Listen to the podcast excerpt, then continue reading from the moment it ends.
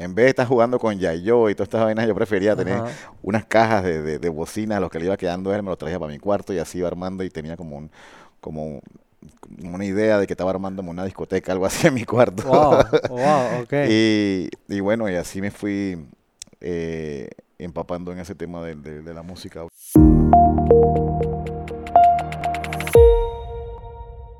Bienvenidos todos a otro episodio más en Personal Upgrade Academy.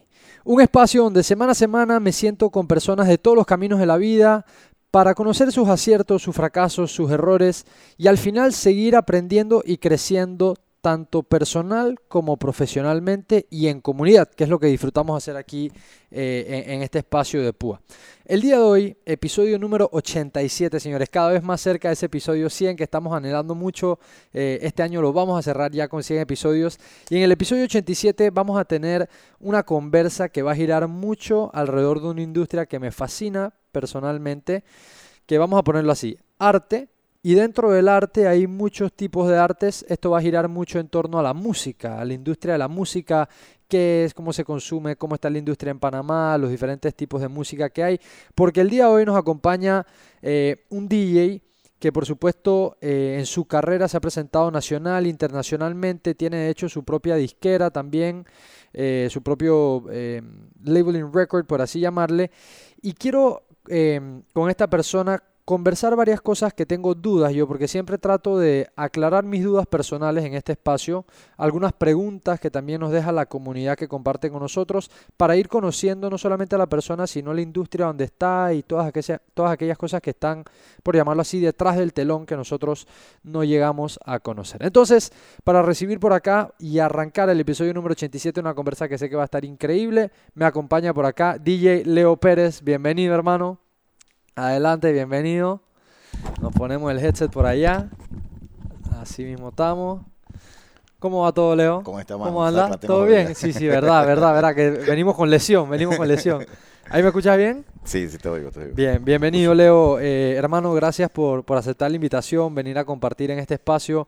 Como me oíste comentar un poquito antes de, de iniciar y mientras estaba haciendo el intro del episodio, siempre me gusta mucho aprovechar con la persona que voy a conversar para conocerle a él, conocer su historia, conocer su industria. Y muchas personas que posiblemente estén viendo este episodio o escuchando, porque nos escuchan aquí en nos escuchan y nos ven aquí en Panamá y también nos escuchan y nos ven eh, afuera en otros países, algunos te conocerán, otros no. Entonces siempre aprovecho el principio de la entrevista para, para ir poniendo como, como las bases de con quién converso. Entonces, como dije, la música es tu, es, es tu vida, es tu arte, es tu pasión, es tu trabajo desde hace muchísimos años. Pero es curioso entender cómo alguien termina involucrado con esta industria. Eh, entonces quiero irme al pasado, siempre pongo a, pensar mucho a los invitados que llegan aquí, los pongo a tirar para atrás el cassette. Eh, así que aquí va mi primera pregunta. ¿La música per se para ti era algo que formó parte de tu upbringing, de tu crianza, algún familiar estaba relacionado con la música? ¿Era algo que estaba en tus intereses de pequeño? ¿Cómo, cómo fue esos primeros años? ¿Hay algo por ahí o fue algo que descubriste Bueno, luego sí. con el tiempo? Sí, la verdad es de que desde chiquito mi papá siempre tuvo equipos de sonidos en la casa, equipos de sonido y colección de discos, los salsa, acetatos en claro. aquel... Sí, acetatos y, y- y estaba full metido con eso de la música salsa, música cubana. Ok. Y entonces él tenía sus equipos y entonces yo estaba por acá atrás viendo para ver qué, qué se le iba quedando y venía yo y le quitaba parte del equipo y así iba recolectando cositas y entonces me fue, me- en vez de estar jugando con Yayo y todas estas vainas, yo prefería tener Ajá. unas cajas de, de, de bocina, los que le iba quedando él, me los traía para mi cuarto y así iba armando y tenía como un, como un- una idea de que estaba armándome una discoteca, algo así en mi cuarto. Wow, wow, ok. Y, y bueno, y así me fui eh, empapando en ese tema de, de- de la música. Obviamente no, no, no soy salsero, sí me gusta la salsa y todo, pues, pero de ahí viene, de esa parte, ¿no? O sea, fue, fue entonces esa, esa experiencia de que tu, pero tu papá trabajaba en esta industria o, o era algo como algo que full- le full de gustaba. hobby, full hobby. O sea, algo que le gustaba personalmente, el tema de la música, coleccionaba seguramente acetatos, pero entonces tú tuviste esa influencia desde chiquito. Exacto. Eh, ahora, me, me llama la atención lo que dijiste de que en tu cabeza de chiquito, no sé, me podrás decir más o menos qué edad, qué edades son estas, pero que en tu cabeza eh, la visión que tenías era como que te armabas tu propia como discoteca, tu propia rumba, Sí, entonces sí, desde sí. pequeño. Entonces, eh, podría yo inferir que había mucho relajo de pequeño, no sé si eras extrovertido o un poco más reservado, pero tenías como esa idea en la cabeza de que armabas tu propia fiesta ahí en el Sí, cuarto. Eso, eso era como a los 13 años. Ok, como a los 13 años. Imagínate, agarré el cuarto, lo pinté de negro y, y- lo pinté todo de negro. Le ponía las cajas así, dos cajas al frente, dos cajas atrás grandes. Tenía, entonces como él iba eh, cambiando equipo así, cuando veía que llevaba equipo nuevo, compraba equipo, entonces él iba sacando y yo paso, lo quitaba, amplificadores, ecualizador. Y ahí fui armando poco a poco mis cositas y entonces eh, ahí fue donde empecé, ya cuando terminé la escuela, que empezó el tema de la música que era la música como, no era, era como, como pop, pero un pop electrónico, Ok, que eran los tiempos de, estamos hablando del 98, por ahí, 1998, Ok, ok. 1997, 98, y empecé a escuchar en las emisoras, escuchaba a Sergio Mix, ok. Sergio Mix tenía un programa de radio y me ponía a escuchar lo- lo- los programas de él y grababa lo- los vainas en cassette y, y- y ahí me la pasaba metido grabando un pedazo de la canción y grababa con otro con otro cassette. Y ahí yo quería mezclar, sí, qué sí, sí, no. Entonces mi papá también tenía mixers, también tenía el mixer para mezclar y Pero todo. espérate, vamos, va- vamos a poner un poco de contexto porque 1998 es cuando ya, o sea, a los 13 arrancas, comienzas a tener este gusto por la música, tu papá Mm. coleccionaba música, o sea, estuviste rodeado de esto, de, de la música per se, pero no habíamos llegado a donde estás hoy día. Entonces, pasas tu, tu, tu etapa del colegio, obviamente seguramente sigues interesado con esto. Entonces ya saliendo de la escuela mencionas que es Sergio Mix, pero mencionaste algo curioso que es que grababas Sí. el programa, pero para las personas que estén escuchando, no es que grababa como hoy día que tengo un app en el celular o No, que, o sea, cuéntame un poquito la dinámica de lo que era grabar algo en Había que aquel grabar, entonces. había que grabar, por lo menos el tipo tenía su programa, no me acuerdo a qué hora más o menos, si era al mediodía y a veces lo tenía en la tarde. Y grababa el programa y entonces donde este man comenzaba a hablar, yo pra, paraba, la- lo, lo ponía en pausa y después volvía, y lo- pero en tiempo, ¿no? Para que, que entrara con el pedacito de la vaina y, y- y bueno, y, y así le agarraba las canciones porque no había otra manera, a menos que, bueno, que tuviera las canciones en, en, en computadora y estas vainas que Claro, fueron- que, que, que, más o menos para ese momento, el 98, 99, 2000, comienza a surgir un poco el internet. Eh, en estos días conversé aquí con, con uno de los invitados eh, que, él, que él hablaba de lo que era descargar antes una canción, inclusive hasta de internet, Sí. que no te cabía en, en lo que habían antes que eran los floppy disk, que te cabía la vaina una canción, o sea que era un verguero. Sí, era bien, era bien, bien, bien complicadito y entonces aparte de eso tampoco había como que otras soluciones, sino que o tenías discos para para poder estar en lo de DJ, o tenías discos, o si no tenías que descargarla y a la vez cuando descargabas eh, la, la velocidad del internet era tan lenta. Claro, que era todavía dial-up. Claro, dial-up, entonces tenías que dejar el teléfono, el teléfono en la casa sin andar Todo el mundo jodido en la casa sin teléfono. y acostarme y, y a lo que Dios quiera, al día siguiente citaban las tres canciones que ponía Verdad, que esa vaina se quedaba Mm. la noche entera. Y en la mañana me estaban llamando mi mamá, párate, que mira que tienes el teléfono trabado allá con la vaina y faltaban 10, 10 minutos todavía para que se descargara la canción. Y así, para bajar dos, tres canciones era, una- era un lío, pero bueno, ahí poco a poco entonces fue saliendo, la, la tecnología fue avanzando y, y entonces, bueno, volviendo al tema del cassette, que me fui por el tema, Ajá, pero entonces lo del cassette sí era así, pues ah, habían partes que, que, que se editaba porque el tipo, come- el, el DJ comenzaba a hablar y a, y a la parte de la locución de- del programa y me tocaba cortar y, y pa- poner pausa y para poder tener la canción, para poder escuchar la canción. Claro, para poder tener tu canción grabada. Esto se grababa en ese momento era que VHS, o sea, en, No, cassette, en cassette, en cassette, cassette, sí, cassette. cinta. Ok, cassette, cassette de cinta, que eso Sí. también tú, tú podías agarrar, cortar, pegar cinta. Cortabas, pegabas y también le podías hacer, ponerle un pedacito de tape y pegabas en, en el lado donde querías editar. O sea, era, era un tema. Qué locura, qué Era un tema. locura. Ok, y tengo una pregunta. Cuando, cuando tienes estos primeros experimentos con la música, está pegando, cortando cassette en aquel entonces, si, si tiras para si, si tira- si tiras para atrás el cassette tú en tu mente, ¿qué lo hacías por qué? O sea, como por hobby o porque te veías compartiendo música, o sea, o, o simplemente porque era lo que te cautivó. Me gustaba la música. Me gustaba la música y, y estaba la música dance, que era la que te ponía este man que, que tiraba. Sergio. Y me encantaba la música y, y no había manera de conseguir esa música por ningún lado. Nada más la- él la tenía o la comprabas en Este, disco. este era el man que, Sí. este era el man que repartía Y música dance. entonces, eh, ahí me tocaba hacer eso, no me quedaba de otra, hasta que más adelante, poquito a poquito, como te comenté, que comenzaron a salir lo del internet y tuve ya más acceso entonces a canciones y eso, pero sí, por ahí va la vaina. Ok, y entonces eh, tienes estos experimentos, cortas, pegas, tienes tu música, la vas sacando extractos de lo que hacía Ser- eh, Sergio Mix, se llama Mm. Sergio Mix en el momento. Y hay un momento, digamos, salido de la escuela, em, en donde tú comienzas a pensar de la música tal vez como una opción de trabajo, de, o, o- o todavía se mantenía como algo de hobby. No, todavía me gustaba, pero todavía estaba, tenía a mi papá encima que tenía que trabajar, que tenía que, que enfocarme en otra vaina y tenía que tener la cabeza ocupada en otra cosa. Y bueno, trataba de hacer lo que, lo que tenía que hacer, pero igual eh, salía del trabajo y me iba para la casa a volver a escuchar música y Claro. ahí en- encerrado full. Y, Y para tener una idea que, que creo que esto, estos, y cuando luego sigamos conversando y entiendan a lo que hoy día Leo, Leo se dedica y, y lo que ha hecho dentro de la música, estos saltos siempre son interesantes. O cuando tú saliste de la escuela eh, y tu papá, obviamente, típico padre que quiere que uno, sabe, entre en alguna Claro, industria o total. trabaje, o si él tenía negocio, tal vez siga su negocio o demás. ¿Qué experiencias eh, laborales tuviste? ¿Cómo fue esa transición escuela-trabajo? O sea, ¿a dónde entraste? ¿Cómo te fue? Entré, bueno, lo- el, el trabajo que conseguí, me acuerdo, saliendo de la escuela fue trabajando para una empresa de, era, era un- una empresa de seguros. Ok, y yo trabajé en seguro también, uno de mis primeros trabajos fue en Sí, seguro fue full también. seguros y, y nada, ahí estaba sentado ahí por la cabeza por otro lado pensando en lo Claro. que quería hacer, pero bueno, resolví ahí un buen tiempo ahí en, en el tema ese y, y crecí ahí un poquito y luego de ahí, bueno, conseguí un montón de trabajo por otros lados porque sea, estaba- no, no, no- no estaba no estaba clarito en lo que en la parte que quería estar. Me metí en la universidad después Ok, y ya cuando entro a la universidad estaba estudiando, me gradué de turismo, administración de empresas turísticas y ahí entonces empecé a trabajar también en, en una, era como una línea, una línea aérea que era para, la- para Colombia, pero eran vuelos charter y ahí estuve trabajando, me quedé como un año y pico, casi dos años trabajando con ellos.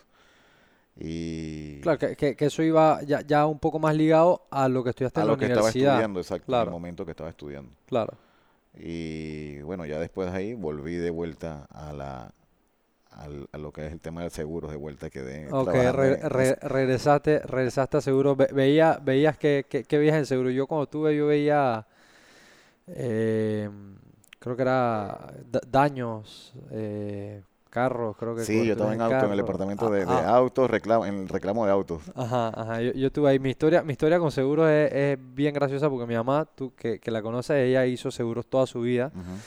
Y entonces estaba la figura, me, me recordó lo que tú dijiste de tu papá que estaba como que ahí, "Ey, papá, ¿qué estás haciendo? Eh, deja la música, el relajo. Mi mamá siempre me apoyó en mi tema de la magia, por ejemplo. Pero mi abuela, como buena abuela, siempre, Juan David, los seguros, que tu mamá tiene una cartera de seguro buenísima, que métete a seguro. Y yo decía, mami, tú sabes que yo no, o sea, eso no va conmigo.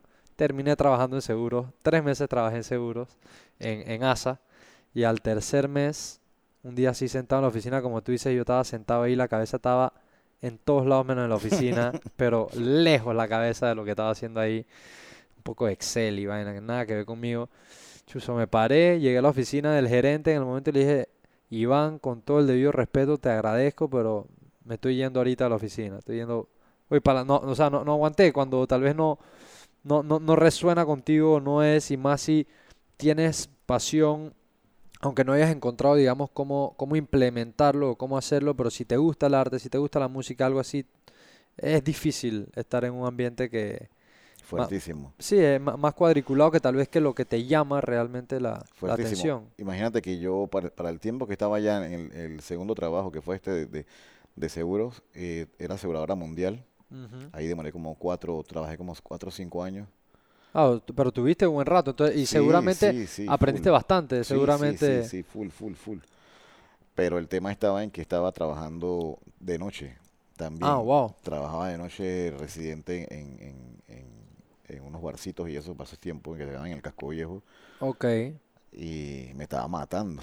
me Claro, estaba o sea, matando porque tu, tu jornada sí, estaba... miércoles, jueves, viernes, sábado de noche y los demás días acá de día y Wow, wow, domingo día libre solamente. Sí. A mil. Y aparte de la residencia también tenía toques por fuera que estaban en las discotecas. en Ah, pero espérate, vamos a hacer una pausa aquí, vamos a hacer una pausa aquí, que hubo una parte que nos saltamos. Cuando dices residencia, también para darle con- contexto a la gente, Eh, ya aquí entonces tú estabas haciendo música y compartiendo música. O No, todavía no estaba haciendo música. si- Simplemente estaba estabas pinchando nada como DJ, más. sí.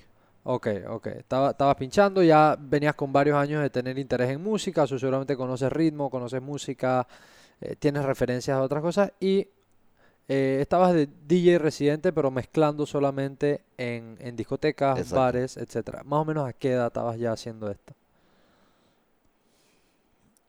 Estamos hablando de hace 15 años, 16 años. Ok, Cuidado que 18 años más o menos. ok. Eh, otra pregunta que, que- que quiero hacerte porque, porque es interesante saber cómo se dan esas primeras oportunidades. ¿Cómo, ¿te acuerdas cómo conseguiste esa primera vez que fuiste a, a mezclar en un lugar que te, que te habrán pagado? ¿Te acuerdas cómo fue? Bueno, sí, te cuento. Empezó en el 2000. En el Ok. 2000 me invitaron a una fiesta. Me invitaron a una fiesta en la playa. Fue de Beto Ruiz, no sé si sabes quién es Ajá, Beto Ruiz. Beto, sí, sí, sí. Entonces Beto Sí, estaba sí. desde ese tiempo inventando fiestas y armando vainas. y Ok, entonces eh, un amigo de él, que, ¿qué, qué pasó? Que tengo un pan ahí que, que se llama, que se llama Leo, que tiene buena música y tal, no sé qué. Ya en ese momentito ya yo estaba con todo mi repertorio de música que descargaba y todo. ¿no? Ya, ya, ya. En los En- 2000. Sí, en el Entonces- 2000. Ok, ok. Entonces el mano dice, bueno, que venga, pues que venga a tocar. Y me llevaron para Corona, Playa Corona. Esa fue tu primera, fiesta. esa fue tu primera fiesta que qué ya... fiestón, brother. ¿Serio? Qué ¿Serio? fiestón, qué fiestón. O sea, debutaste bien, pues entraste, Qué debutaste en. Champions. No, me fui con los grandes. Estaba de salida, estaba tocando Eduard Allen. Ah, en wow, ese tiempo que era así, Allen, Eduard Allen sí, era sí. el, el- el top. Y estaba Eduard Allen y estaba otro DJ también que era muy bueno que se llamaba el Tole, le decían a Richard Toledano. Oh, No, a Ricky- ese no Ricky conozco, Toledano, pero, pero, pero- es, es el, el- el que está encargado de, que estaba encargado en su tiempo de, de Toledano, pues. Ah, ok, ok. Ah, y, y, y, mezcla, o sea, Sí, mezclaba también. era wow, qué locura. tenía de hobby eso. Ok. Pero era muy bueno. Y me dieron el espacio y, y salí yo con un- como no tenía equipo, no tenía, oye te cuento, oye te, oye, te cuento, no tenía ni equipo, no tenía un carajo y salió Edward con sus vainas, con sus tornamesas y su mixer y toda la vaina, la tecnología en el momento. Ajá, Yo, ajá. "Chus, ¿ahora qué hago yo, brother? Yo no tengo los ¿Tú, C-Players". qué- tú- tú venías con tu backpack? ¿Tú con qué venías? No, hay- es que había pedido equipo, pero entonces lo que hicieron fue que como el equipo como que no lo tenían listo y se fueron como pantón para una discoteca de estas móviles, de esas de pueblo. Ajá, y me consiguieron una vaina que era como, como un rack con amplificadores y un poco de aparatos y vainas que le llamaban las T. Arriba iban las- como los, los, los CD players, los, los tornamesas y abajo la vaina era como una T así. y me pone, y yo me quería poner mi vaina a- arriba de la tarima con esta gente y dicen, no, no, no, tu manes y que no, echa- échate eso, échate eso a un ladito que está feo. Yo, bueno, dale, no importa. Yo, pa, pa, pa, pa, puse mi música rápido ahí, de 6, me acuerdo, como de 6 de la tarde hasta las 8 de la noche. Ok. Concentrado en lo mío, no estaba creyendo en nadie. Terminé de tocar. No, yo estaba feliz, estaba orgulloso, ¿no? Y wow, La tu primera, primera vez, experiencia, qué primera locura. experiencia y, y- y la pasé, as- y la pasamos del carajo. Y bueno, después de ahí, entonces ya cogí fuerza. Yo dije, ah, esto es lo que es. Esto era lo Ahí quería. ahí, ahí, ahí- espérate, espérate. Entonces, esa primera experiencia que tuviste encima, party en la playa, vaina, Edward Allen tocaba después, seguramente que Edward Allen estuvo en la escena después por muchos años, porque si esto es 2000, eh, 2000, ta- Sí, cuando tuviste esta primera 2000, experiencia, sí. bueno, 2000 yo estaba, yo estaba bastante pollito yo, pero Edward Allen yo me acuerdo cuando, cuando yo comencé a salir a rumbear 14, 15 años, eh, o sea, 2008 por ahí. Eh, Edward Allen todavía estaba, o sea, él, por eso que me acuerdo, por eso que me acuerdo de él. Entonces, tuviste esta primera experiencia y ahí sentiste como que, chucha, esta es, o sea, ahí, ahí te picó, ahí te picó el, ahí te picó el bicho de verdad de la música. Wow, y la vaina llena y todo, ya estaba full la fiesta y todo, yo al frente de la vaina como con un poco de pena y todo, porque era mi primera vez que me Claro, claro, obviamente, porque al final, Hermano, yo no daba ni, ni poesía en la escuela. Yo no- es que eso te iba a decir, al final cuando tú, cuando tú hablas o presentas, cuando tú hablas o presentas, eh, tenemos un visitante aquí, estrella. Eh, cuando tú hablas o presentas en un escenario, segundo visitante, ahí para los que están viendo en cámara se darán cuenta, esos son los, los- los hijos míos, los perrijos. Eh, cuando tú presentas o estás en un escenario, eh, eso tú, tú estás haciendo un show, o sea, eres, eres un showman, entonces esa primera vez seguramente fue medio rough, esa, ve a la gente ahí, eh, cómo te, cómo te expresas, etcétera, ¿no? Sí, fue, fue, fue fuerte, pero lo, lo, lo pude controlar. Lo pude controlar y dije, "Ah, que no pasa nada. Ya después de la segunda o tercera canción, y con un par de roncitos que me había tomado ahí para Ya, poder ya, ya ahí tono, amenizaste. uf, me fui. Amenizaste, amenizaste. Ok, entonces, después de eso ya tú dices como que, Chuzo, esto es, me gusta, se sintió bien, y de ahí entonces comenzaron a salir otras oportunidades. Sí, y entonces empecé, seguí como un año, dos años más, pero todavía no me sentía como que sí podía, pero también estaba un poquito la parte como que, wow, está fuerte la fiesta y las fiestas antes eran, digo, ahora tan heavy, ¿no? Pero, pero antes se veía, Más heavy. se veían más heavy, mucho más heavy. pues. Y entonces decía, wow, meterle de de cabeza a eso o te puede llevar por un mal camino o te puede llevar por el buen camino. Prefiero mejor aguantarla, me quedarme bajo perfil así y esperar que, que, que- que vaya subiendo, el, el- que vaya cogiendo un poquito más experiencia. Me mantuve un tiempo y entonces compré más equipos y vainas que, lo que, que era lo que necesitaba para poder estar un poco más pro. Y Pero, pero, y cuando dices la parte de tener tu equipo, comenzar ya a verlo como un negocio e invertir, ¿dónde estaba como el beneficio o la facilidad de conseguir ese equipo? Como en, en que podías prepararte antes y estar sí, podía practicando. practicar, igual podía practicar y, y, y coger más experiencia. Ok, ok. que era con lo que había en ese tiempo, con lo que te estoy diciendo, eran tornamesas o eran los aparatitos estos que se llamaban Denon, tenían dos CDs y tenían otro mueblecito más aparte que era donde controlabas todo. Ok. Y después eh, empecé y bueno, estuve ahí dándole y llegó un momento que no sé qué pasó con mi cabeza y yo dije, bueno, tú sabes que me salgo de todo esto porque de verdad... ¿De verdad? Sí, porque era un poco frustrante también de ver, por, ya llevaba cuatro o cinco años recopilando música y no había toques, o si habían toques no estaba como decidido. Tenía la cabeza un poco enredada, no estaba muy claro en lo que, en, en lo que en realidad si podía o no podía, si podía o no podía, pero estaba un poquito como que... Y yo, no sé, dije, yo sabes qué, voy a vender lo que tengo. Vendí mixer, vendí lo, lo- el, el Denon, vendí toda esa Wow, que, que, que, o sea, momento interesante, ¿no? Tienes ya par de años desde que tuviste esa experiencia y seguramente salían cosas por aquí o por allá y muchas veces, y esto lo quiero, esto lo quiero aclarar y comentar, porque yo he tenido esa experiencia personalmente de estar muy cercano y rodeado de arte.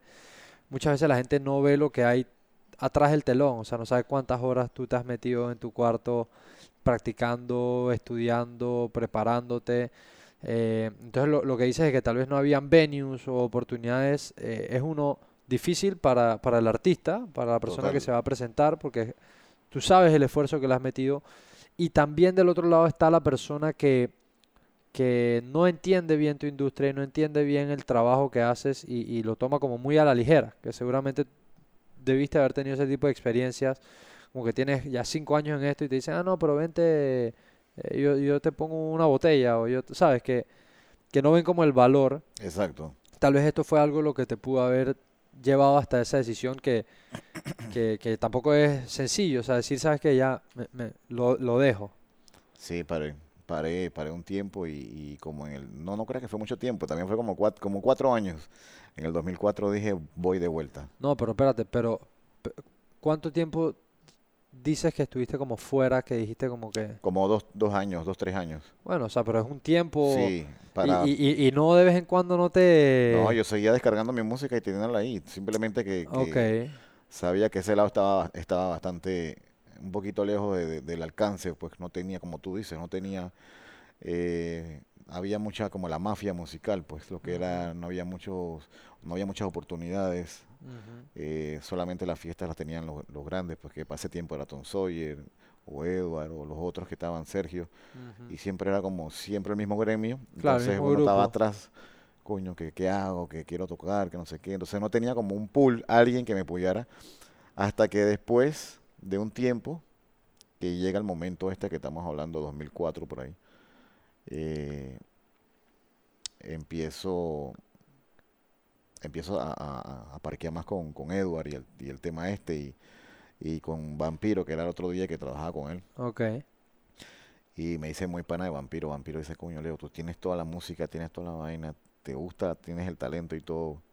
¿Qué pasó, brother? Yo dije, yo no, hombre, lo que pasa es que yo estaba estoy tocando acá en mi casa y vaina acá. Que no, hombre, qué casa que yo te voy a mandar para la emisora un día así, un Ah, sí. sábado, para que tires Ah, un wow. set, para que tires un set. 5 de la tarde un sábado, wow, estamos en la tarde soleada y llegué y me puse a, a disparar sin conocer los equipos eso. Ahí va esa vaina. Tan, Claro, que, tan, que yo he visto equipos en emisoras, son un equipo complejo también. Sí, pero para ese tiempo, para ese tiempo eran los equipos que estaban, que, que se usaban en las discotecas, los equipos buenos. Ah, eran similares a, a lo Los que... que yo usaba eran los otros, los modelos modelos viejísimos, porque no, no, no tenían nada que ver uno con el otro. Claro. Y era otra cosa totalmente diferente. Y bueno, me, le di ahí. Entonces este man dice, no, hombre, no, no, no, no, yo te voy a invitar y vamos a hablar con, con Tom Sawyer para que Tom Sawyer te dé un espacio ahí en Gallery. Estamos hablando de Gallery, 2004, 2005. Gallery, ajá. Que yo, no, hombre, pero este man también, tú sabes que Tom Sawyer es más jodido que ta, ta". Y entonces, eh, eh, este me dice, no, me grábate un set, grábate un set ahí para que este man te escuche, que no sé qué. Me grabé un set, me preparé y se lo mandé entonces a... Se lo, ah, entonces me dice, no, no, no le vamos a mandar nada, vamos a llevárselo personalmente. Y este tipo, tú sabes, Tom Sawyer, ah, dale, dale, ya lo tiró ahí. Y qué gracia. Vente el sábado, vente el sábado temprano, 8 de la noche para que vengas a abrir para ver qué es lo que yo. O sea, "Ah, ni, ni, ni, ni, te, ni escuchó Nada, el nada, el man nada. dijo, tráelo, pues tráelo, dijo nada, tráelo. ven, Como venías referenciado de vampiro, el man dijo claro. que venga. que venga, hermano. Yo dije, ahora sí está la oportunidad, papá. Y de ahí Ok, ok. empecé, eh, ¿Y te, te- y te acuerdas, de, te acuerdas de, de esa noche? ¿Qué, qué, qué tal te sentiste? ¿Cómo estabas? súper cool, súper cool. Me acuerdo que ese tiempo eh, estaba muy de moda la música electro, el electro, Ok, porque era ok. lo que estaba de moda con esta gente, Sebastián Ingrosso, Axwell Ajá, y, ajá. y ese grupito de DJs y ¿Esto yo es no. previo a Tiesto todavía o Tiesto por estaba ahí, por en esa onda ahí? de Tiesto, y eh, Tiesto estaba mucho antes, ¿no? Pero ya pasaba ese, el trance, que era lo que tocaba Tiesto, Ajá, a la música un poco más electro de, de- de club, ok, música club. ok. Eh, y yo fui contra la marea, yo, yo iba con otro, yo iba con otro flow mío, con otro género, y me metí con mi, con mi estilo y mi vaina, y salió después, en la- como, a la, como a la media hora yo tocando sale Tom Sawyer y dice, hey, vampiro, dile a este tipo que o me pone una vaina que ponga a la gente a bailar, o, o, o, o- vas a tener que, vas a tener que bajarlo, porque ya 10 de la noche y va a llevar la música por un lado, yo quiero que esta vaina se active. Yo, ah, sí. Espérate. Le saqué el plan B y por ahí me fui.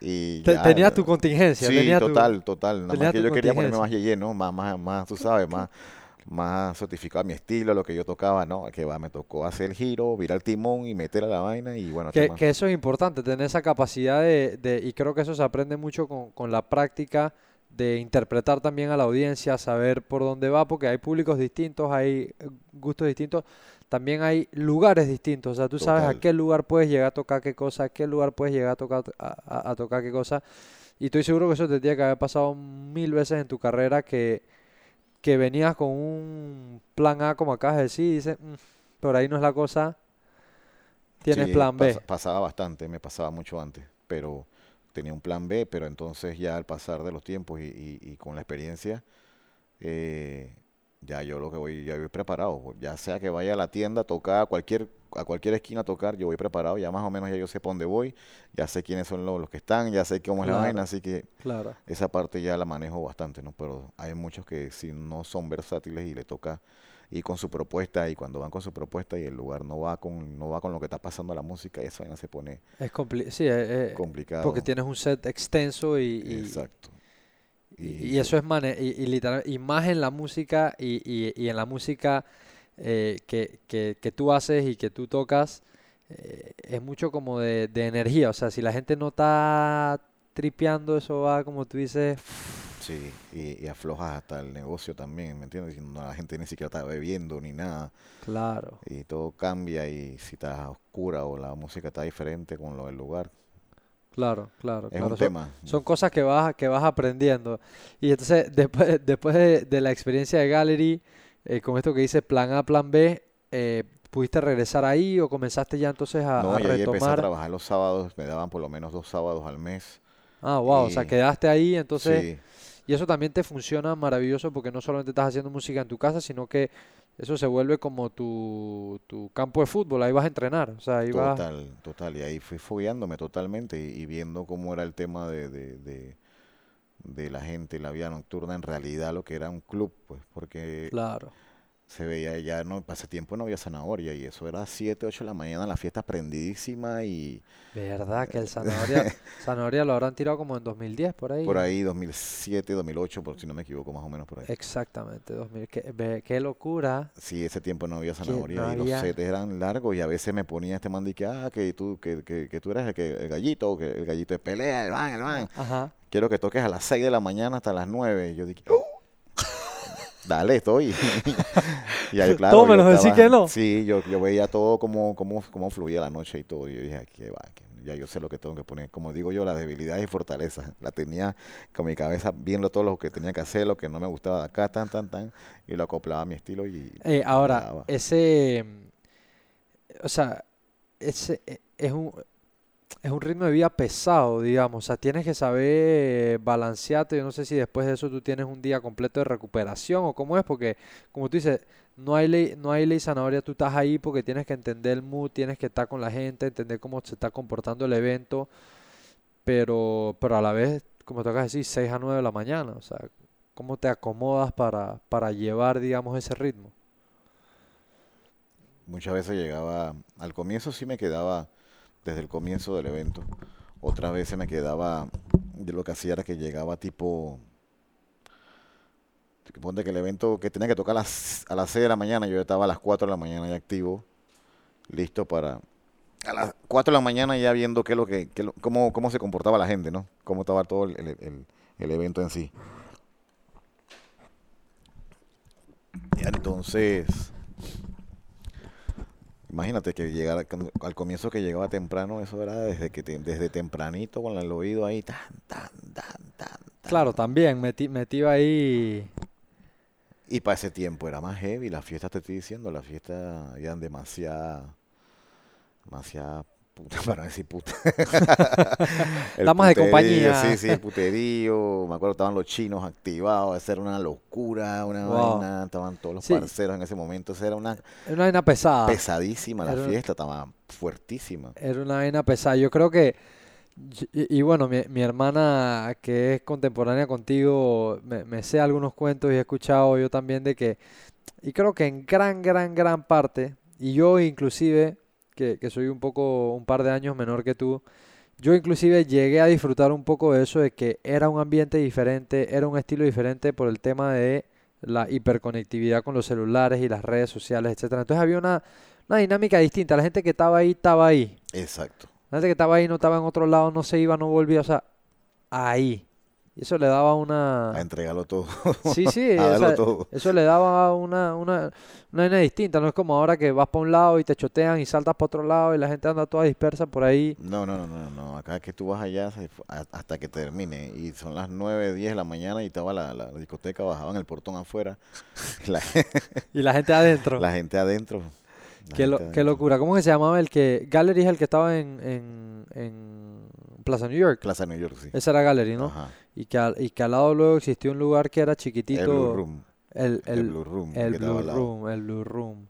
Yo me llegué a colar un par de veces ahí en Blue Room con papelón. No tenía edad para meterme. Eh, ok, entonces, interesante cómo, cómo vamos armando el cuento. Eh, te dan esta oportunidad y comienzas a, de manera más recurrente a estar en el, en el escenario, ya presentando tu música, obviamente preparándote, practicando, iterando, que creo que es parte del, del proceso. Y también aprendiendo algo y- muy importante que, como tú dices, es aprender las, eh, las cosas eh, internas, digamos, o sea, o viendo tras bastidores cómo era un club, cómo se comporta la vida nocturna, cómo se opera también, porque estoy seguro que al estar ahí y estar de manera recurrente, estás pendiente de todo, cómo se setea eso. Y estoy seguro que ese tipo de aprendizajes temprano en tu industria, en tu carrera, les has podido sacar mucho valor para lo que ha venido después. Total, total. Porque, bueno, gracias a eso también aprendí bastante lo que estás diciendo y, y empecé con un tiempo, hace un par de años atrás acá, entonces a mover lo que son las fiestas de, de mi label y le puse el nombre de mi label y empecé a, a hacer fiestas y, y ya veía lo que era la parte interna de lo que era armar un, un party, pues todo lo Claro, que la- la- la conllevaba, organización, la organización, logística. todo, todo lo que tenía que ver con la barra del local, eh, las entradas, decoración, el line-up que tenías que meter, todo que fuera, tú me entiendes, todo tenía que ir como de acuerdo a lo que a lo que era la marca y todo, pues. Y sí, sí, no lo pone, ah, aprendí bastante de todo eso. Se, se aprendió, se se, aprendió muchísimo. se, se guerrió largas horas, pero, pero se aprendió. Y me acabas de mencionar un tema que, que me parece interesante en tu, en tu recorrido o, o en tu carrera eh, en la industria de la música, que es, mencionaste tu label.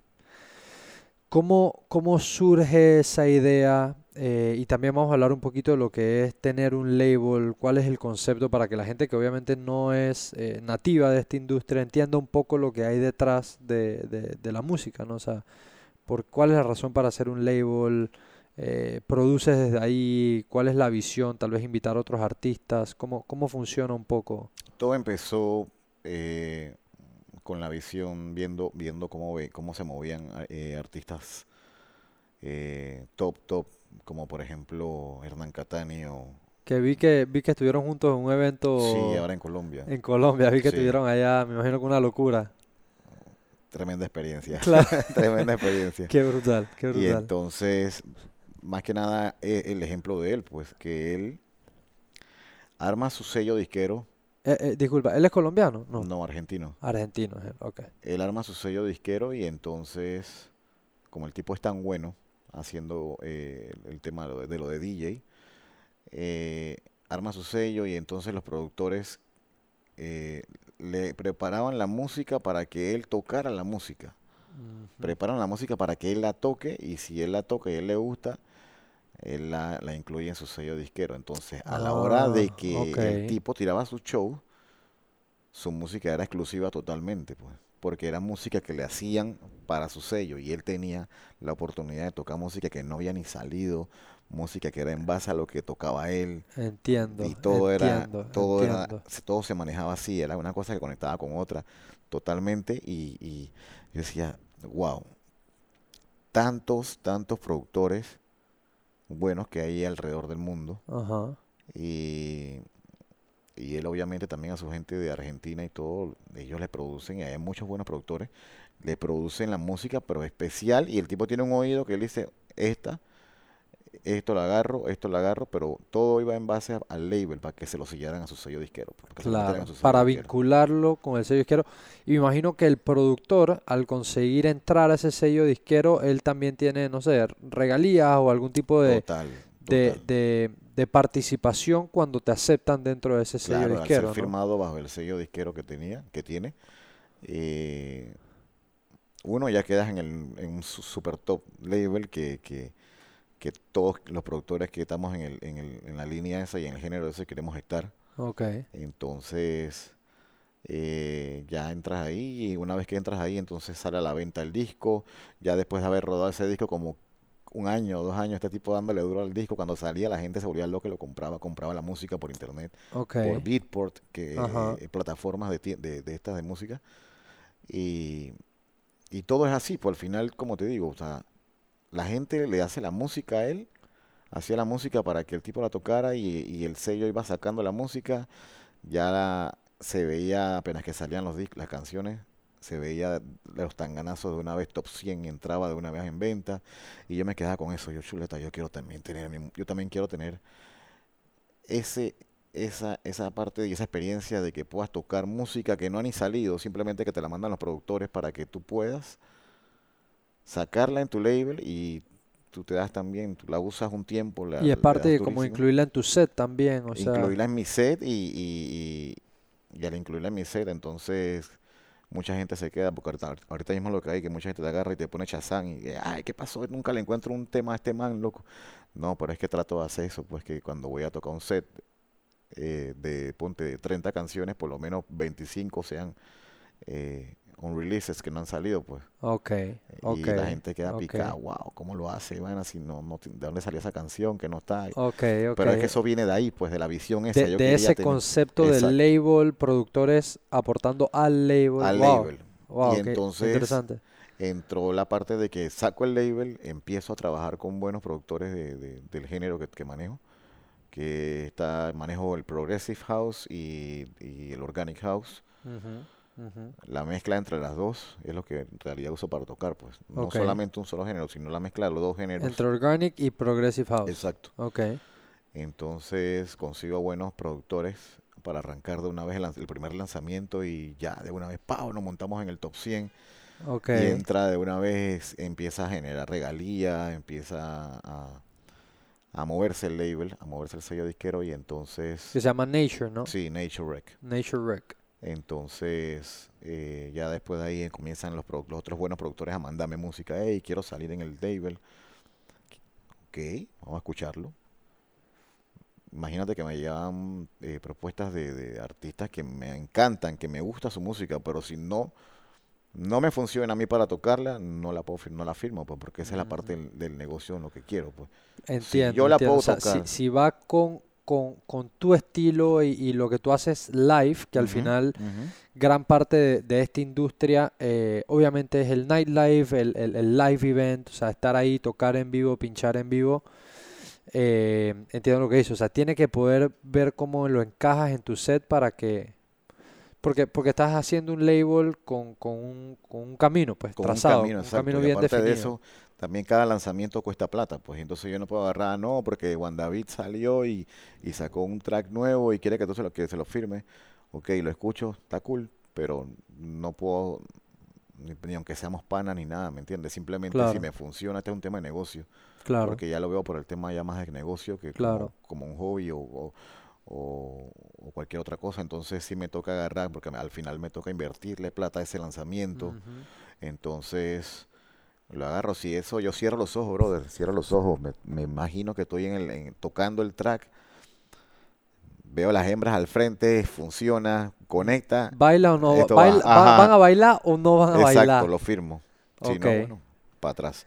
Claro, y, y Y- una pregunta, por ejemplo, cuando, y ahora que, que- entendiste, digamos, esto, porque son, has ido como contando capas de, cómo ha ido evolucionando y cómo tú también has ido en tu carrera entendiendo la industria, y tienes, siempre es bueno, creo que, y, en todo tipo de industria, y, y esto siempre lo, lo he comentado mucho, que, que la rueda no hay que inventarla.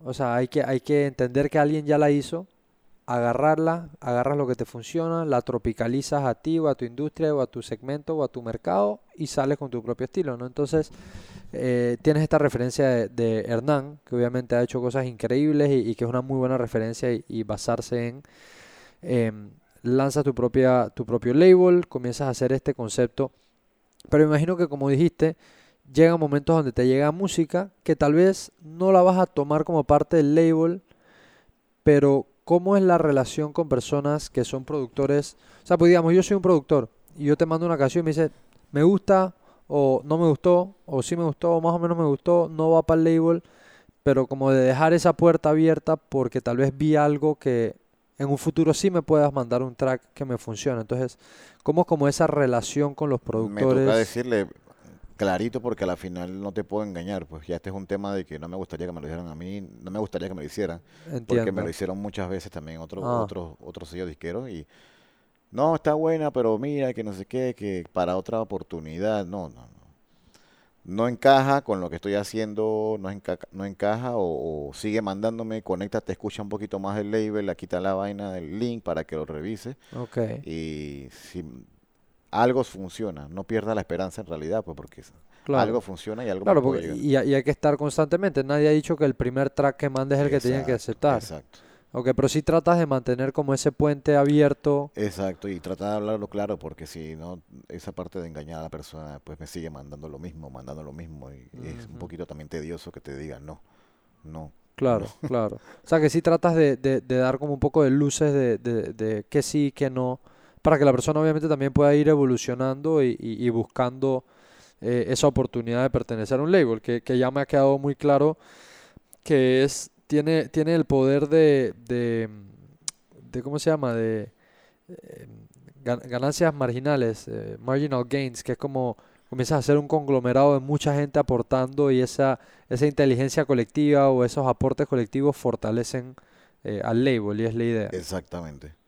Y como te lo dije, con la visión esa de lo que, de cómo yo vi cómo se manejó todo, este man manejaba todo, cómo llegaba la gente, los productores buenísimos, o, o productores que ni siquiera nadie sabía nada, nada, simplemente la música que la hacía la hacía preparada totalmente para el label.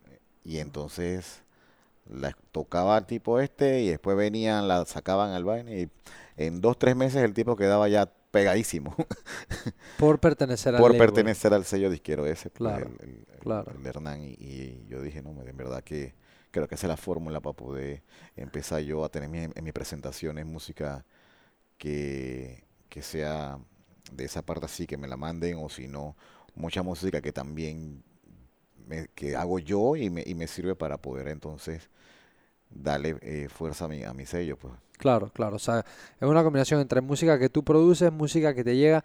Y una pregunta, ¿qué pasa para entender, comenzando y aprovechando que, que estás aquí en este espacio para entender un poco cómo es la dinámica en esta industria?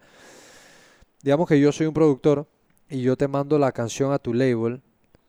¿Tú qué tanta libertad tienes de modificar, ajustar, cambiar algo de mí, eh, de la canción que te mandé al label? O sea, tú puedes hacerle un remix o, o- o mezclarla y agregarle elementos o esa canción tal cual como te la mando, si la aceptaste, así es como va para... Si yo la acepto, yo te digo, ok, vamos a sacarle un remix. eh, entonces tú me dices, dale, perfecto. Porque en realidad, si es una sola canción, sería buena que salga con un remix o dos, o dos remezclas. pues. Entonces lo que hago es que. O me incluyo si me gusta o, o me quiero meter o me, o, o me toca la canción, la canción me, me conecta. Ok, O si no le busco un remixeador que a veces, en este caso, eh, me toca eh, trabajar con algunos top y los top cobran por hacer remix. Entonces me toca, sacar plata de, de- de uno y meterle, inyectarle a los top para que te hagan la remezcla y una vez sale a la venta el disco con remezcla y todo, hace fuerza, coge fuerza y se va directamente por un top 100. O sea, es un, es un proceso y ahí empiezan a entrar las regalías y todo esto para poder entonces seguir empujando el, el sello disquero. Ok, entiendo, entiendo. Eh, ¿y con Nature comenzaste hace qué tiempo? Eh, casi tres años. Casi tres años Sí. comenzaste con Nature. Em, y Nature, eh, eh, lo que te iba a preguntar, so Nature lo abriste tú, tú habías estado o has estado, me imagino que sí, tal vez, del otro lado, o sea, has pertenecido o has metido música tú también a otros sellos disqueros. Sí, correcto, otro sello disquero. Ok, sí, sí has estado, entonces ya, ya lo has visto de ambos lados, de, de Total. quien tiene su sello disquero y has, em, ¿cómo se dice? Eh, compartido o, o pertenecido a otros sellos disqueros. Sí, he pertenecido a, a varios sellos disqueros que están activos en, en el género. Y una de las cosas, una de las cositas que, que, que veo, pues, que, que he estado viendo con el tema este de, de- los lanzamientos y eso, hay muchos artistas que son buenos, pero entran en un sello tal, entonces el sello, como está sacando música todas las semanas, el sello no le da tanto valor al lanzamiento porque la siguiente semana viene otro y por más que lo montes en top 100, lo que sea, si yo se borró, seguimos con el que sigue, tan, tan, tan, si yo con el que sigue, Y se, se, se pierde un se poco. pierde un poco y entonces muchos muchos artistas también se quedan que wow que mira que también quiero que se le dé también como la promoción adecuada al, al lanzamiento y entonces ahí donde yo agarro y trato de sacar siempre o de un mes a un mes y medio casi eh, un lanzamiento nuevo un lanzamiento nuevo de un mes y medio para poder que Y me para dé darle un tiempo. tiempo también a que... para que me dé tiempo y también eh, sale, ponte que sale el, el lanzamiento y una vez sale el lanzamiento viene la siguiente semana, se va acomodando, la segunda semana casi siempre, gracias a Dios, entramos al top 100, comienza la empujadera, comenzamos a meterle los videos de YouTube, los videos de no sé a dónde, los videos de acá, para que la gente se anime, la vaina va cogiendo, cogiendo fuerzas, y entonces cuando vas a ver estás en 30 y pico, en el top 100. De, estamos hablando de, de- de miles y miles de música que sale un viernes, por decirte que son un Claro. lanzamiento, que tu música esté en 30 y pico o 20 y pico. Sí, eso. Y, y aparte, no solamente es súper positivo, sino que debe motivar mucho. O sea, Claro, te, dice, te dice, bueno, algo bien estamos haciendo Total. que se está recibiendo. Y eso creo que la constancia ahí, me podría estar equivocando, pero yo asumiría que la constancia ahí de estar con música nueva que se arranque es lo que propiamente fortalece al, al- al- a la disquera. Porque ya llega un momento en donde la gente comienza a confiar tanto en la disquera que también le tiene un tipo de oído distinto a lo que sale de, de- de la disquera, ¿no? O sea, me gusta, hey, confío de las últimas, no sé, un ejemplo, las últimas 10 canciones siete me han gustado mucho, entonces estoy dispuesto a, escuchar. De donde quieras que ahí estoy dispuesto a escuchar. Claro, ya coge fuerza también. Coge fuerza y, y así también a la hora de muchos DJs eh, van comprando una vez, ah, o salió nuevo algo nuevo de Nature, salió algo de no sé quién, y ya sabes directamente que te puedes encontrar con algo bueno o de repente algo que te... Pero tratamos de, hacerlo dentro del género que, que sea un poco lo más profesional que pueda. Claro, Lo claro. más profesional. Increíble, increíble. Eh, ya estamos casi llegando al, al final de la entrevista y tengo un par de preguntas así que surgieron entre preguntas que yo tengo, dudas puntuales de, de la industria, como algunos otros comentarios que me hicieron algunos amigos cuando le dije que te que te iba a entrevistar. Eh, entonces te voy a ir tirando, va a ser como un, un rapid eh, Q&A tú me, tú me vas respondiendo, ¿no? La primera, la primera que tengo es, ¿cuál es el set más largo que has tirado eh, live, que tú has hecho? Ocho horas. Ocho horas Sí. me estás grubeando. Ocho horas, sí, de, de- Me de tienes que 12 de estar la noche, 12 me- de la noche hasta las 8 de la mañana y si no me bajan, me quedo. Me tienes que estar Te jodiendo. estoy hablando. Ya la ve- Ocho horas. La fiesta llena full y yo ahí, ta, en la playa, pues en la playa, no hay nada de esto. No te puedo creer. Sí, sí, Pensé que sí. me ibas a decir tres horas, cuatro horas que he visto de No, yo trato de que, ¡Qué que por lo general me contratan dos horas. Pero sí yo sé que, Que- que la fiesta eso, está buena. e- eso es un set promedio, dos horas. Sí, dos horas. Sí, porque una hora, Sí, una eso hora no camina. muy, muy rápido. No, no te alcanza para casi nada. Cuando me dicen dos horas trato de pelear siempre en la tercera hora, pues porque es como que ahí de la tercera hora sí puedo desarrollar, sí puedo empezar. Ok. y mostrarte en realidad eh, no simplemente llegar y pa, pa, pa, pa, no, sino meterte en el trip desde el comienzo, Y construyendo. construyendo la historia y todo lo que va pasando y no sé qué, ya cuando vas a ver, estás en- me faltan, ¿qué te digo? Tres, cuatro, cinco canciones y ya estás por ahí arriba, después viene el otro, no, Así sí es. pasa, sí pasa, así, pero así. sí, Tengo, tengo varias amistades que cuando vean este episodio, ¿cómo te disfrutan, Leo? sí, Como, incluyéndome, por supuesto, eres un maestro en lo que hace. Como vemos, hay uno de ellos que cada vez que te ve tocar eh, en eventos, eh, cuando vamos a, a, a Beer Garden o a cualquiera de los otros lugares en los que te hemos visto, en los que te hemos visto perform, él, él, él siempre es un personaje, siempre grita, Leo, Messi, Leo. Eh, pero sí, mu- mu- muy, muy, bueno. Entonces, es- eso tenía esa curiosidad de saber cuánto había sido el set más largo que te tiraste, ocho horas. ocho Qué horas. clase de locura. Eso nada más para, para ponerlo en perspectiva, ocho horas. Imagínatelo, ocho horas, estás en tu trabajo, estás en la oficina, estás sentado, pero estos ocho horas tirando música live. Ahora, para entender, ¿cómo, o sea, tú vas preparado para ocho horas o simplemente es que tienes tanta música de repertorio que te puedes extender ocho horas? O sea, que uno prepara un set de Sí, esa, de esa bueno, si es para duración ocho horas, o- créeme que yo lo hago. Yo lo hago porque me gusta siempre, como te comenté hace un momento, ya sea que vaya a tocar en cualquier lugarcito, en cualquier esquina, trato de llevar la música que voy a usar eh, ya pre- eh, preparada, cosa de que no voy a llegar a, a- a llegar allá a Improvisar. improvisar. Antes improvisaba mucho, no me iba mal, pero me gusta trabajar más a lo que voy, a la gente que, que está, ya sé al lugar que voy, ya sé cómo voy a meterle, ya sé qué cantidad de gente, qué, qué tipo de gente hay y me las llevo por ahí conectadas. No sé, no, no, no le doy chance de que tengas de, de, de moverte por un lado porque se quedan pegadas, pero es que por Claro. es una técnica también que, que he tratado y he perfeccionado, de que te puedes tirar tranquilamente hasta 12 horas, eso sí, armado, todo armadito, pero todo bien Claro, que, que haga sentido, pero entonces con sentido. me gusta eso que dices de que, de que has tomado esa costumbre de ir preparado, o sea, porque al final, sabes que cuando, cuando yo comencé a hacer magia, eh, yo comencé a hacer magia a los 12 años. Y la primera vez que hice magia profesionalmente que me pagaron, me acuerdo, 25 dólares a los 13 años por ahí. eh, mi mamá siempre me decía, tú te debes a tu público. Entonces, eso que tú digas de que, de que sí, yo también he improvisado un montón de veces, he tenido cientos de presentaciones, tú has tenido cientos de presentaciones, he improvisado, pero rara vez algo sale tan bien como cuando estás cómodo porque sabes que estás yendo preparado. Totalmente. Y así me da chance de joder a la gente, vacilar. y- Estás más relajado, estás, Total, relajado, total. Mucha gente dirá que no, que estás en piloto automático. No es piloto automático, sino que me gusta hacer las cosas bien, porque antes me ponía, grababa un set así, ponte que, que, que, que hacía, grababa el set y cuando venía a ver, habían dos errores o tres errores, o esto no iba con esto, o se me fue esto, y el público no tiene por qué escuchar ni un tipo de error, ni un error, Ahí está, ni un error. Claro. Ni uno, ni uno, ni uno. si tú estás pagando una plata para ir a escuchar a la persona, tú tienes que quedarlo todo, todo, todo, todo, tiene que ser totalmente profesional y que esa persona se vaya con, con, con una experiencia totalmente en su cabeza y que wow. Sí, que este man, eh, que este man es Leo Messi. y cómo, cómo nos reímos de esa vaina.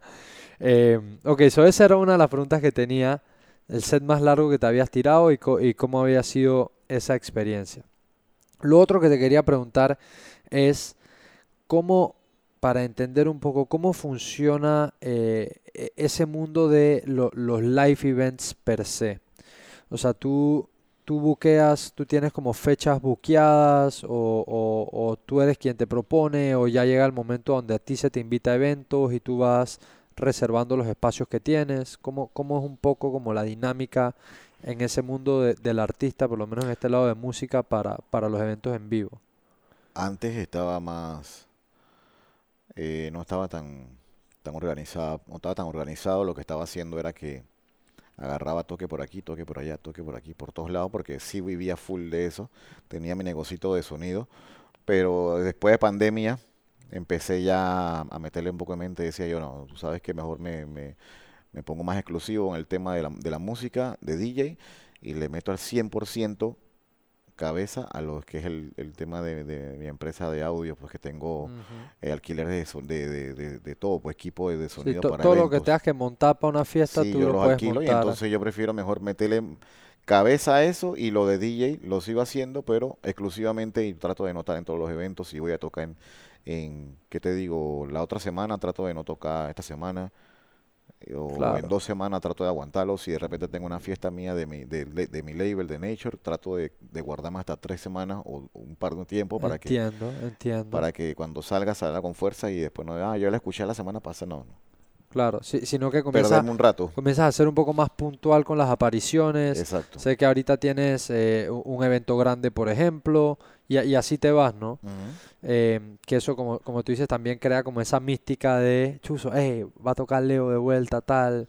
Y, Sí, es que antes me escuchabas en cualquier esquina, me escuchabas en casco en una esquina, después el día siguiente en la otra y así, entonces, digo, yo vivía de eso, pues, pero Claro. entonces ya, yo dije, no, de verdad, pierdes credibilidad y pierdes todo, todo, la Sí, gente sí, como que, sí, creo que, que ese tema de la mística, como que la gente tiene ganas de escucharte. Hey, Chuzo, para esta va. Yo tengo ganas de ir a escuchar su música. eh, porque, porque, bueno, de verdad, definitivamente a nivel musical eres a otro nivel. Muy buena música, sabes, y va muy bien a la gente. Pero como tú dices, si estás todos los días, tin, tin, tin, se vuelve un poco más habitual, digamos. Eso es. aburre. Sí, o sea, ya, ya, ya es más cotidiano, digamos. Exacto. Ya, ya se vuelve más cotidiano. Entonces, eh, ya llegando al, al final de la entrevista, Leo, eh, te voy a hacer una pregunta que es una pregunta hipotética con la que yo cierro siempre los espacios, ¿no? Tú, hoy día, Leo Pérez, aquí donde estás sentado conmigo, has vivido una serie de eventos, cosas buenas, cosas malas, aciertos, desaciertos, de todo. Pero si miras hacia atrás en tu vida, seguramente has tenido momentos de incertidumbre, de mucha incertidumbre, momentos de dudas, si me arriesgo no me arriesgo, abro mi label o no, etcétera, etcétera. Si tú pudieras hipotéticamente viajar en el tiempo e irte atrás a alguno de esos momentos de incertidumbre, con la experiencia que tienes hoy día, y dejarle un consejo a ese Leo más joven, ¿qué le dirías? La verdad, la verdad, está difícil, está difícil porque uno aprende con los golpes, Muy cierto. uno aprende con los golpes y bueno, lo que, lo que yo he aprendido, lo aprendí así, eh, ahora hay más facilidades con, con los muchachos nuevos y todo, que uno va y le dice lo que está pasando y lo que, lo que va a pasar. A mí nadie me dijo nada, yo solito me estrellé. Tú fuiste cogiendo los golpes. Todos los golpes los agarré. Entonces, está- difícil lo que me estás preguntando, de verdad. Sí, pero, pero, pero, o sea, si crees, hipotéticamente, si pudieras ir atrás y algo crees que te podrías decir para evitar por lo menos uno de los golpes, ¿por qué ruta te irías? Para tratar de que el- ese Leo más joven se ahorre un golpe. Coge las cosas con calma, porque la desesperación me, me ponía también, me, me iba, me iba desesperando antes. Pues yo ahora sí agarro las cosas más con calma. Ok, Ahora sí, antes no. ok. Antes quería que todo fuera, ay, que no me llamaron, que sí me llamaron para esto, no sé qué. Y trataba como que, y ahora sí, ya, yo- si pasó, pasó, si no pasó, punto. y- Pero Claro. sí, sí, más que nada eso, pues coger las cosas con calma, porque, porque la desesperación a ningún lado te lleva. Claro, claro. Y uno cae muchas veces, a veces, en, en- en eso, ¿no? De, de impacientarte y demás. Y más cuando es este tema de artes y ves que están los, que están la, la calle full y que tú ves la, a, a lo- a- a las otras personas que comparten también lo que hace uno y, y, y te la vaina activa y tú dices, coño, y no me llaman y tal. Y, Claro, claro. Ok, me, me gustó eso. so, como que te des tu, tu tiempo, cojas las vainas con calma y, y sigas en lo tuyo. total. Ahí está. Bueno, Leo, hermano, nuevamente gracias por el espacio. Con esto llegamos al final de la entrevista. Señores, a todos los que nos están escuchando y nos están viendo, esto es Personal Upgrade Academy. Estuvimos con Leo Pérez, episodio número 87. Y como ya lo saben, nos vemos el próximo jueves por el mismo lugar, en el mismo canal. Bless.